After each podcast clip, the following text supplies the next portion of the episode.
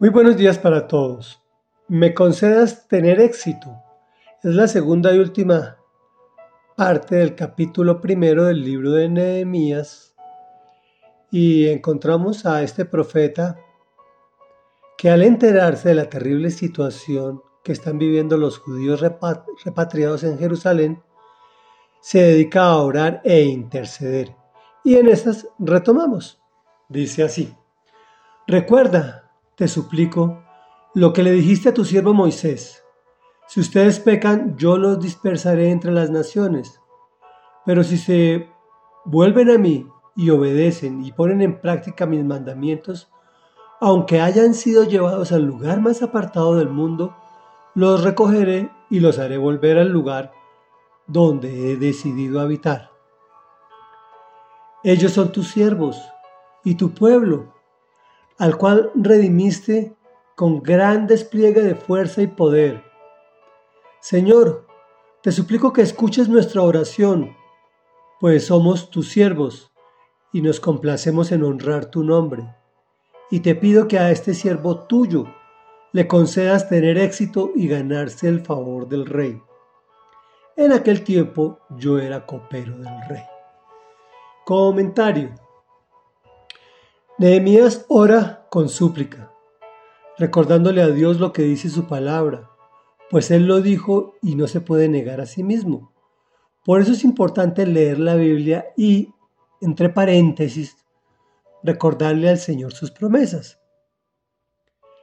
Este copero, extranjero en Babilonia, era de mucho aprecio del rey, pero estos reyes eran muy quisquillosos se tenían que presentar ante él con muchísimo cuidado, pues hasta los más apreciados e incluso sus esposas, si no llegaban en el momento oportuno, podían ser enviados al patíbulo.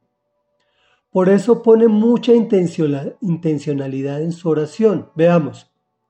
Ayer vimos que lo primero que hace es que adora al Señor. Segundo, lo involucra con los que te aman, o sea, con nosotros. Tercero, suplica que lo oiga. Cuarto, confiesa su pecado y el del pueblo. Hoy nos añade, recuerda a Dios la promesa de que si se vuelven a mí y obedecen y ponen, ponen en práctica mis mandamientos, aunque hayan sido llevados al lugar más apartado del mundo, los recogeré y los haré volver al lugar donde he decidido habitar. Eso lo escribió Moisés, pero ¿recuerdas que también fue la oración de Salomón cuando inauguró el templo? ¿Por qué en esas dos ocasiones se habla de que, de que el pueblo va a pecar? Porque el Señor sabe que somos muy propensos a caer en la tentación y pecar. Sexto, también recuerda sus propias proezas. Tu pueblo, al cual redimiste con gran despliegue de fuerza y poder. Tú le puedes recordar las proezas que ha hecho en tu vida porque las ha hecho, tú lo sabes. Séptimo, ora con humildad. Te suplico que escuches nuestra oración, pues somos tus siervos y nos complacemos en honrar tu nombre. Finalmente le echa el sablazo y te pido que a este siervo tuyo le concedas tener éxito y ganarse el favor del rey. Después de lo anterior, va al meollo del asunto, es decir, que le dice lo que necesita pedir. Reflexión. Muchas veces por circunstancias diversas vamos al Señor, incluso hasta sin darnos cuenta, con arrogancia, como dándole órdenes, como exigiéndole, como si Él tuviera algún compromiso con nosotros. No olvidemos que aunque nos adoptó como nuestro Padre con P mayúscula, o con mayúsculas sostenidas mejor, también y por encima de esto es nuestro Señor y nuestro Dios, a quien debemos respeto y alabanza. Utilicemos el método de Nehemías para orar y oremos. Padre nuestro que estás en el cielo, hoy venimos a adorar y glorificar tu nombre santo a decirte que te amamos y que tú nos amas. Te suplicamos que nos oigas, aun cuando somos pecadores, te pedimos perdón y te pedimos perdón por nuestras familias, te pedimos perdón por nuestra nación, te pedimos perdón por nuestro planeta porque todos hemos pecado y hemos hecho lo que te ofende. Recuerda, Señor mi Dios, las promesas que hiciste, Señor, que si nos arrepentíamos de nuestro pecado, tú nos perdonarías y nos restaurarías.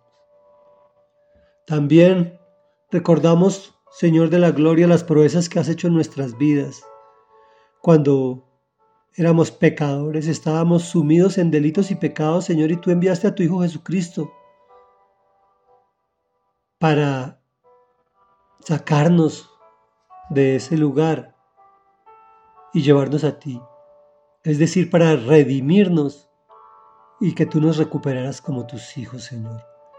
Nosotros lo aceptamos en nuestro corazón y tú te convertiste en nuestro Padre.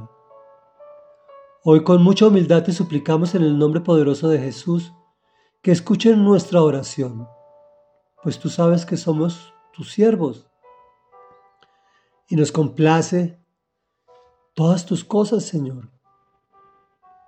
Finalmente venimos a ti, Señor, a rogarte por nuestras necesidades personales, por nuestras necesidades nacionales, por nuestras necesidades familiares y por nuestras necesidades planetarias. Te lo pedimos en el nombre, que es sobre todo nombre, en el nombre poderoso de Jesús. Amén y amén.